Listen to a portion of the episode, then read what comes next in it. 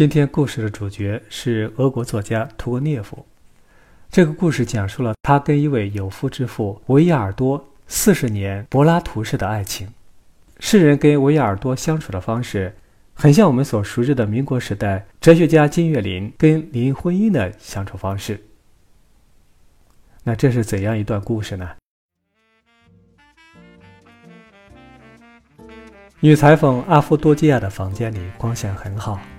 陈设简单朴素，却很舒服。在父亲的庄园里，这个年轻貌美、举止优雅的姑娘，让年轻的屠格涅夫一见钟情，两个人迅速坠入爱河。但是，少爷的风流韵事很快传进了母亲的耳朵里。性格越来越乖戾的母亲认为，他们之间的爱情纯粹是出于肉体的爱，于是他把姑娘赶出庄园。当时。她已经怀有身孕，独自含悲忍泪地来到莫斯科。几个月之后，生下女儿波拉戈亚。这是屠格涅夫在世上唯一的血脉。阿夫多基亚将出生不久的女婴送回到屠格涅夫的庄园，自己则嫁给了一个平民。屠格涅夫无法忘怀这一段爱情，他写了一首小诗，名字叫做《一朵小花》。倾吐了他对阿夫多基亚的思念和歉疚。这一段夭折的爱情，或许对屠格涅夫的爱情观产生了一些影响，因为日后这位作家的情爱体验明显是倾向于灵魂的爱，而不是肉体的爱。这极有可能是屠格涅夫在内心深处把灵魂与肉体做了彻底的分割。当然。对屠格涅夫产生决定性影响的，不是阿夫多基亚，也不是他的母亲，而是一位不同凡响的外国女人——法国的西班牙裔女高音歌唱家波丽娜·维亚尔多。二十五岁的屠格涅夫在圣彼得堡第一次见到维亚尔多，就着了魔一般的爱上了这个女人。为了这个女人，屠格涅夫不惜离家去国，天涯海角地追随着她。甚至把自己的女儿送给他做养女。这个时候，维亚尔多已经嫁作人妇，她的夫君是法国人，跟屠格涅夫一见如故。屠格涅夫活了六十五岁，真正住在这个生他养他的庄园里，总共只有十七年。为了追寻这份不平常的爱情，他的一生大部分时间都住在巴黎。总是跟维亚尔多一家做邻居，而且时常走动。维亚尔多的丈夫比妻子大二十岁，在很长一段时间里，他对妻子的这位追随者或许是可以心平气和地对待的。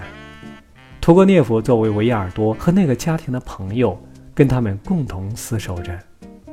他一直钟情于这个女子，终身未娶，以至于在他逝去之后，父亲的庄园后继无人。最终，被一位远房亲戚继承下来。可是，这位亲戚自己也很有钱，对这座庄园并不感兴趣。庄园曾被长期闲置，无人问津。在屠格涅夫故居的房间里，所有屠格涅夫的画像都保持着同一种特殊的姿势。他把右手伸进衣服里面，按住胸口，那是心脏跳动的地方。或许，那里。隐藏着令他一生都隐隐作痛的秘密。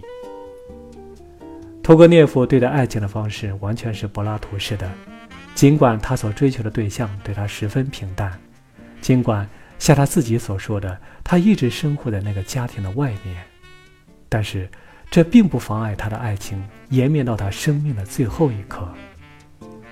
临死之前，屠格涅夫把自己的书信和文稿全部交给维亚尔多。没想到，这些珍贵的资料都被一把火烧掉了。托格涅夫把毕生的爱都献给了维亚尔多，但献给他的诗在全集当中只有一首，这就是“我为何一再吟着忧郁的诗”。一声声的发问，饱含着无限的深情。这份不能专有又无法遏制的爱情。让屠格涅夫怎样痛并快乐着，我们从这首诗中便可见一斑。另外，他在给朋友的信中曾经有过这样一段话：说真的，不能再这样待下去了，已经看够了人家的脸色，自己又没有家，待着干什么？可见，那种与人分享的爱情和寄人篱下的滋味很难受。可是，他承认还是无法抵挡爱情的魔力。他说：“很久以来，她在我的心中是女中豪杰，她永远使别的女子黯然失色。我自作自受，我唯有在一个女子踩在我的脖子上，将我的头按进泥土里时，才感到幸福。我的上帝呀！”屠格涅夫和维亚尔多以及他的家庭到底遵循着怎样的情感格局，我们已经无从考证。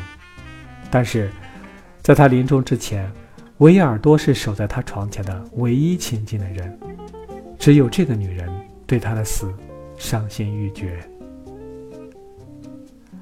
在屠格涅夫的工作室里，有这位西班牙女歌唱家的半身画像，他就放在屠格涅夫的工作台上，并不完美的一张脸孔，却镀着一种令人炫目的光辉，在这层光辉的掩盖下，是一种深不可测的神情。能让屠格涅夫四十年如一日的痴痴恋着的人，一定有着常人无法企及的地方，只是我们无法参透而已。